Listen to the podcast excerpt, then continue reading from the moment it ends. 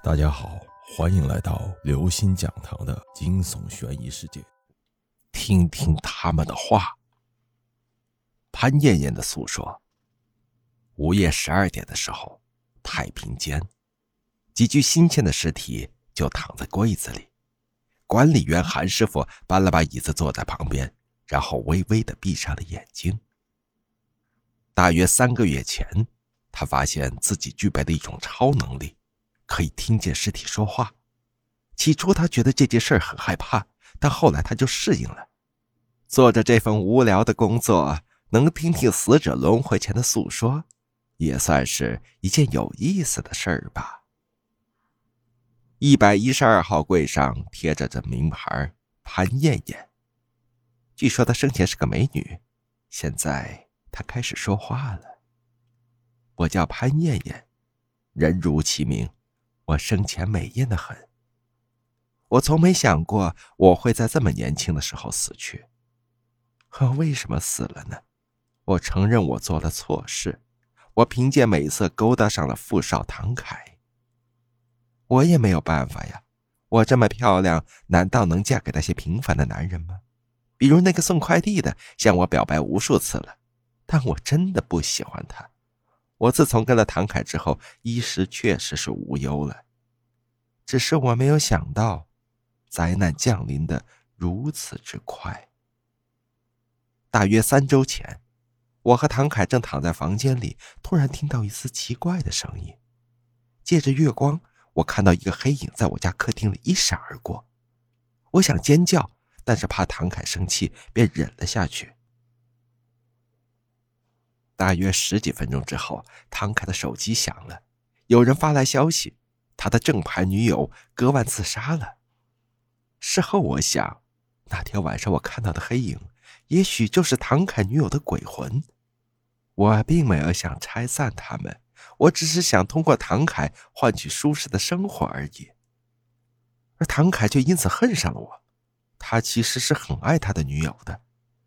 出轨嘛，只不过是男人的本性。他对女友的爱是不可取代的。他变得歇斯底里，甚至连家里无故少了几十万块钱的事儿都栽赃在我的头上。就在唐凯女友死后的第二天，唐凯突然来找我，他脸色惨白，看上去像是见了鬼。他激动地说：“我女友给我发微信了，他说：‘老公，我想你。’确实。”那条信息是他女友的微信号发来的，但是我觉得这有可能是别人盗了他女友的微信号啊。他女友生前可能把唐凯的名字存成了老公，所以盗号者看到后就冒用他女友的身份。然而就在这时，唐凯又收到一条微信：“老公，别忘记吃维生素 B 六啊。”唐凯一屁股坐在地板上，他说他有脂溢性皮炎，所以睡前会吃维生素 B 六。因为皮肤病不太光彩，所以这件事除了他的女友，谁都不知道。唐凯确信这些微信就是他女友发过来的，他大哭起来：“宝贝，我对不起你啊！”我心里很烦躁，抢过他的手机发过去一条消息：“你要是真是他女友，就发过来一条语音，别总打字。”没想到。语音居然真的发过来了，但却是一片风声，隐约的夹杂着女人的哭泣声。我吓呆了。从那之后，我和唐凯的生活里就多了一个鬼魂的存在，而那个女人随时会发微信过来，嘱咐唐凯注意身体，记得吃药之类，还有一些一些甜蜜的回忆，都是只有他俩才知道的事情。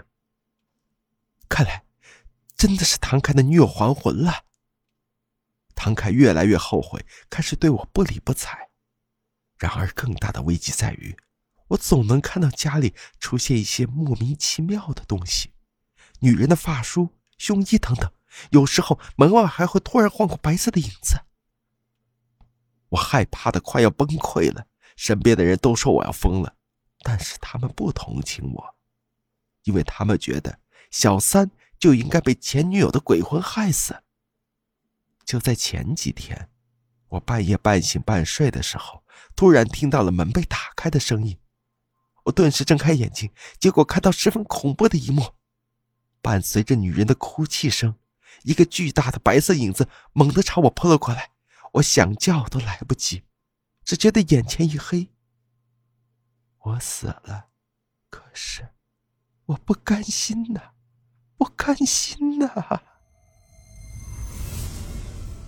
各位听众朋友，本期节目到此结束。如果您喜欢，请关注、订阅、点赞、转发四连击，谢谢您的支持，我们下期再见。